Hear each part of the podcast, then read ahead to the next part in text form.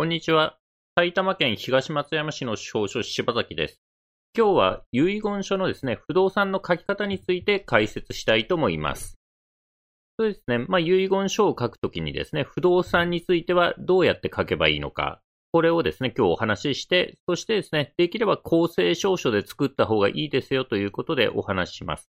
公正証書でですね、作れない場合、実質証書遺言はどうやって書けばいいのか。で、またですね、全財産を相続させるときの遺言書の分類、また不動産のですね、持ち分の書き方や物件がマンションの時の書き方について解説します。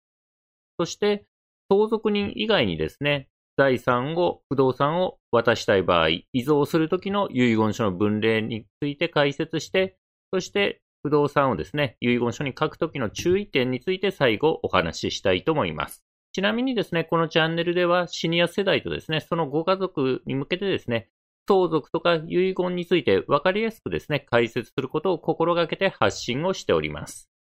では、事例ですね、家族構成、今回の事例の家族構成についてお話しします。まずですね、遺言する人、遺言者が父郎さんって方で不動産を持っていたとします。で、この父郎さんが遺言書を書きたいということで、その父郎さんの家族ですね、妻の松子さんがいて、そして長男一郎さんと長女武子さんというですね、二人の子供がいた、こういう家族構成でお話を進めていきます。で、父郎さんがですね、不動産を妻松子さんに渡したい場合の遺言書の書き方の例です。まあ、遺言書と書いてですね、また一条、遺言者は遺言者の有する次の不動産を遺言者の妻、松子何年何月生まれに相続させるということで、でその後物件、不動産の表示を書いております。で、遺言書の続きとしてはですね、まあ、それ以外の財産は、マツコさんに相続させて、遺言執行者としてマツコを指定するということで書いてあります。そして日付を書いて、鈴本父郎ということで、ハンコが押してあると。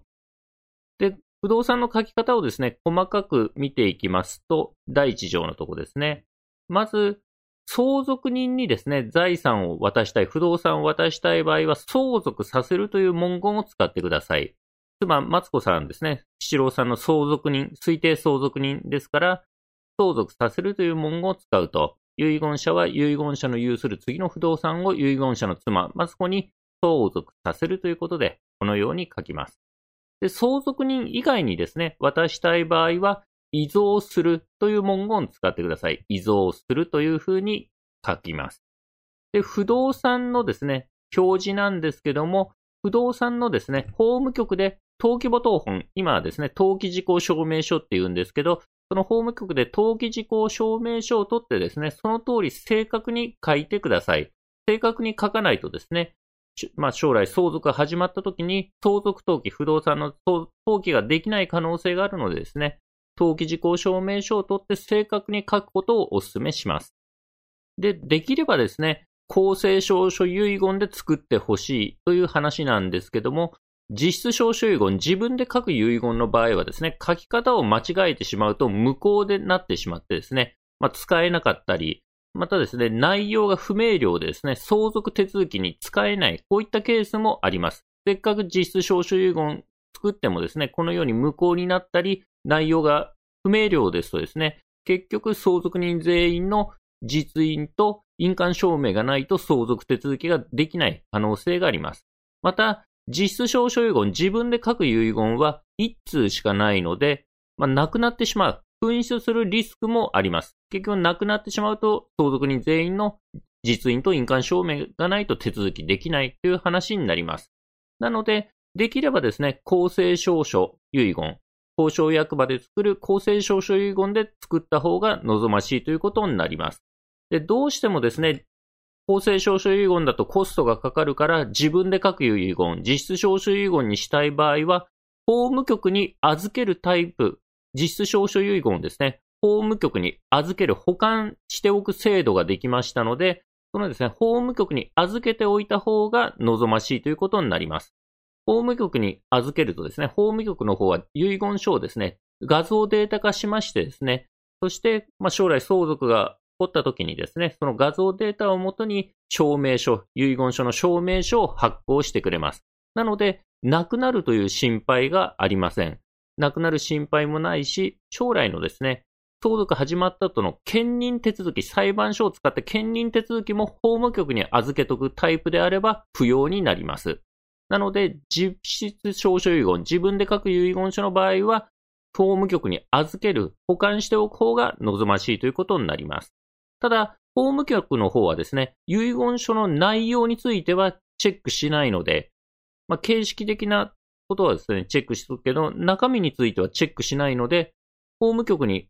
書き方がですね、内容が不不明瞭であるとですね、結局相続手続きに使えないという話になってしまうので、ご注意ください。で、法務局に預けないタイプの場合、結局普通の実質証書遺言、あの、何もないよりはあった方がいいということで、法務局に預けないのであれば、まあ普通の実質証書遺言を作っておくという話になります。で、実質証書遺言を作るときの要件ってのが決まってるので、これをですね、ちゃんと満たしてないと無効な遺言として使えないので注意してください。で、注意事項としては、まず全文を辞書すること、自分で書くことですね。そして日付を辞書すること、日付を書くこと。そして氏名を辞書すること、まあ、署名するということです。そして押印すること。これを満たしておく必要があるので、ご注意ください。で、まず、全文を辞書することって、まあ、全部手書きで書くんですけども、法律が変わってですね、財産目録はですね、ワープロうち、まあ、パソコン等で作ることができるようになりました。目録については、パソコン等で作れると。ただその目録にはですね、全ページに署名、押印が必要になります。目録作った場合は、その全ページに署名、押印が必要ですのでご注意ください。またですね、日付を辞書すること、日付を書くこととありますけども、その年月日をですね、正確に記載してください。その日付が不明瞭ですと無効と扱われてしまう可能性があるので、年月日を正確に書く。そして氏名もですね、できれ、まあ、戸籍通りにですね、戸籍の通りに正確に記載しといた方が余計なですね、後々の混乱を避けられますので、氏名を辞書すること、署名する場合は戸籍の通りに書いてください。で、押印することでありますけど、印鑑についてはですね、法律上認め印でも構いませんけども、ただですね、ご本人がその遺言書を作ったというですね、まあ、証拠能力が高まるようにですね、実印で押した方が望ましいかと思います。だからできれば、ハンコは実印を使ってください。では、今度ですね、もう全財産を妻に相続させるような場合はどんな感じで書くか。実質証書遺言の例ですけども、遺言書と書いてですね、遺言者は遺言者の有する全財産を遺言者の妻、松子、何年何月までに相続させると。なので、まあ、不動産とか預貯金とかも全部ひっくるめて妻に相続させるんだという時はですね、まあ、このように不動産の特定、細かいことは書かずに、このような全財産を相続させるという文言も使うことができます。あとはですね、一応遺言執行者を指定しといた方がよろしいかと思うので、マツコさんを指定して、そして年月日を書いて、名前を書いて、ハンコを押す。これは全部自分で手書きで書くのが実質証書遺言の要件になります。では次ですね、不動産がですね、持ち分であったとき、例えば何人かで一つの不動産を共有してたと。なので、例えば、父郎さんがですね、二分の一を持っててですね、残り二分の一は長男か誰かが持ってたとします。で、その二分の一だけをマツコに、マツコさんに相続させたいという場合の書き方ですね。遺言者は、遺言者の有する次の不動産、かっこその有する権利が持ち分であるときは持ち分の全部を遺言者の妻、マツコに相続させる。まあ、持ち分を相続させると。で、不動産の表示を書きまして、で、遺言者の現在持ち分2分の1というような感じでですね、このように持ち分を相続させたいときは、まあ、このような表記が考えられるということになります。ではですね、物件がマンションの場合の書き方なんですけども、これもですね、登記事項証明書、法務局で登記簿等本、登記事項証明書を取ってですね、それを見ながら正確に書きます。で、マンションの場合はですね、まず一連の建物の表示という欄があるので、登記簿等本、登記事項証明書を見ながらこう書くと所在とか建物名称とかを書いて、で、これはそのマンション全体のことですね。そして占有部分の建物の表示という欄はですね、まあ、結局、その自分の持ってるマンションの中の自分の部屋という意味なんですけども、まあ、家屋番号とかですね、建物名称、種類、構造、床面積、こういった情報を登記事項証明書を見ながら記載していきます。で、今度ですね、マンションにですね、敷地権、敷地権で、まあ、マンションの敷地、土地のことですね、敷地権ってのがついてる場合があるので、で、これもですね、登記事項証明書にその敷地権の目的たる土地の表示とか敷地権の表示という欄がありますので、そこを見てですね、符号とか所在地番、地目、地籍とかですね、種類、割合などを記載してください。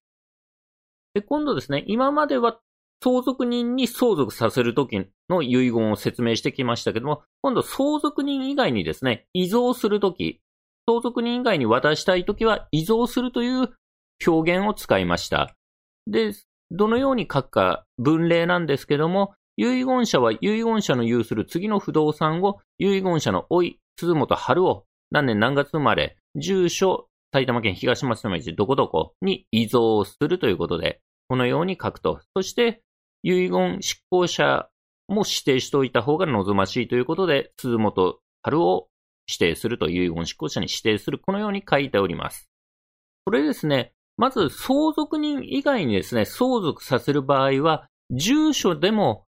特定、住所、住民票上の住所も書いて特定しておいた方がよろしいかと思います。なので、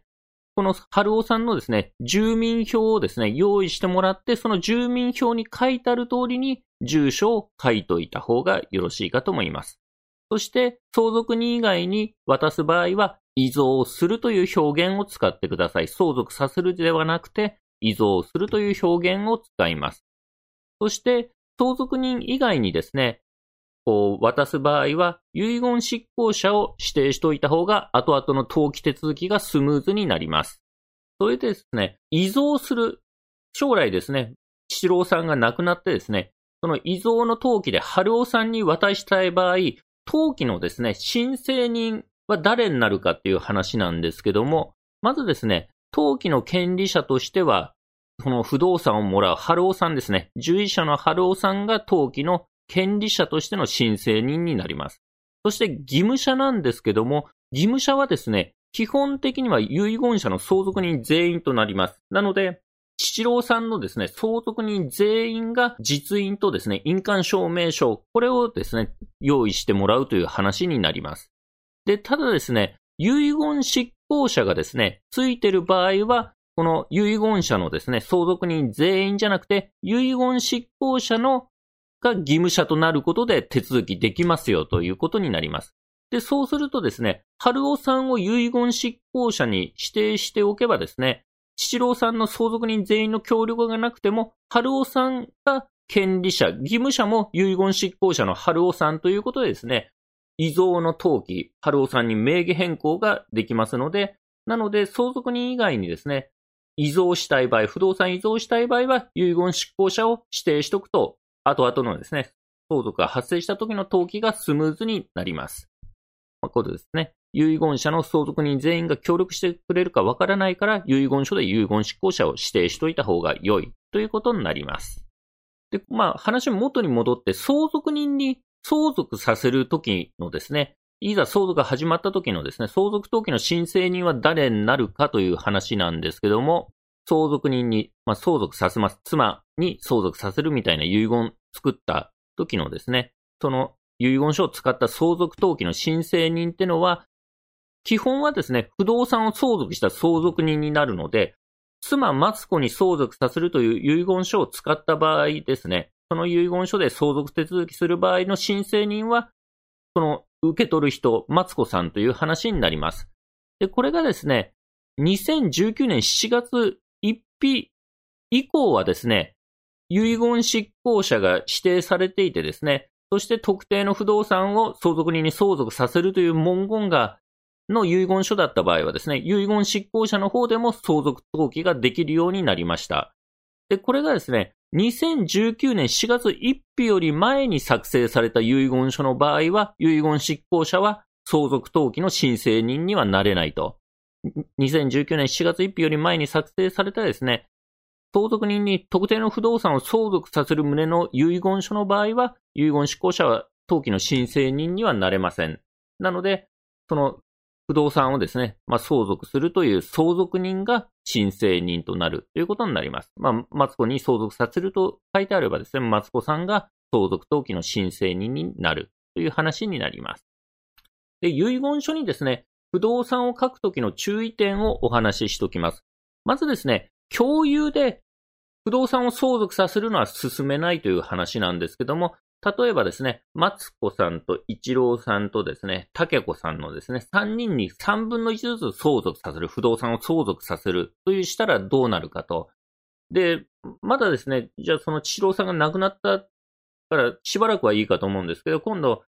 イチローさんが亡くなったり、タケコさんが亡くなったりするとですね、こう二次相続、三次相続ってことでですね、どんどん相続人が増えていってしまう可能性があります。相続を繰り返すことによって、不動産の共有者が増えていって、収集がつかなくなると。で、不動産を売るときはですね、基本的には共有者全員が協力しないと売れないので、ある程度ですね、この相続、千郎さんが亡くなって、ある程度でですね、不動産を売ってしまうっていうのならまだ大丈夫かもしれないんですけども、こう共有で相続したまま、もう何十年もほっとくそれとですね、どんどん二次相続、三次相続で共有者が増えててしまってですね、で、いざ売ろうとなった時に、その全員と連絡が取れないとかですね、売却に協力してくれない人が出てきちゃったりして、売れなくなる、物件が塩漬けになる可能性があるので、不動産をですね、共有で相続することは、できれば避けた方がいいという話になります。あと注意することはですね、遺言書でですね、例えば不動産を相続させる。まあ場合によっては遺贈するとしてた人が先に亡くなってた場合はどうするのか。例えばさっきの例で言えば、マツコさんに相続させるとしてましたけど、四郎さんが亡くならないより前にですね、マツコさんが亡くなってしまうと、基本的にそこの部分の条項、遺言書の条項は無効になってしまいます。で、それに備えてですね、マツコさんが亡くなった場合は、誰々に相続させるんだということも書い、そういう書き方もあります。えー、文例で言うとですね、遺言者の死亡以前にマツコが死亡してた場合はですね、前期記載の財産は誰々に相続させる。まあ、一郎に相続させるとか、そういった文言が考えられます。マツコが死亡してた場合は誰々にその不動産は相続させますよと。まあ、このように、えー、書いとくことができます。あとはですね、注意事項としてはですね、不動産にですね、漏れがあると思わぬトラブルになりますので、不動産に漏れがないかですね、名寄せ帳ってのを取って不動産の一覧、役場でですね、その市町村内にある不動産の一覧が出てくる書類があるんですけど、役場の税務課で取れます。名寄せ帳っていうので、その物件、その自分が持ってる物件を確認したりですね、あと構図っていう地図を法務局で取ってですね、他に土地がないか、まあ主にはですね、近所の人とですね、共有しているような指導、私指導がないかどうかチェックするという、まあしといた方がいいかと思います。でこの辺はですね、多少ややこしいので、まあ、司法書士とかに相談、必要に応じて相談していただければと思います。で、これ遺言書書くのにですね、重要なのは将来相続が始まってからですね、ちゃんと登記ができるかどうか、不動産の名義変更ができるかどうかなので、できればですね、遺言書を作成する段階で将来登記ができるかどうか司法書士にですね、聞いた方が望ましいということになります。なので、遺言書を作るときはですね、できれば司法書士に作成の支援をですね、依頼した方が、後々のトラブルを未然に防ぐことができるかもしれません。で、まとめとしまして、今日はですね、遺言書の不動産の書き方を説明しまして、そしてできれば公正証書がいいという話をしました。で、まあ、実質証書で書く場合はですね、その要件を説明しまして、で、全財産を相続させたりですね、持ち分を相続させたり、あとは物件がマンションの場合の書き方について説明しました。またですね、相続人以外にですね、財、不動産を渡す場合、遺贈する場合の遺言書の分類を紹介しまして、で、最後、いくつか注意点をご紹介しました。それではですね、えー、遺言書のですね、不動産の書き方について説明してきたんですけども、地方書士柴崎事務所ではですね、遺言書の作成支援だとか、また不動産のですね、相続登記等をですね、ご依頼を受けたまっております。初回相談は無料ですので、必要に応じてですね、お電話またはホームページからご予約いただければと思います。ホームページのリンクはですね、概要欄に貼っております。埼玉県東松山市の司法書士柴崎でした。ご視聴ありがとうございました。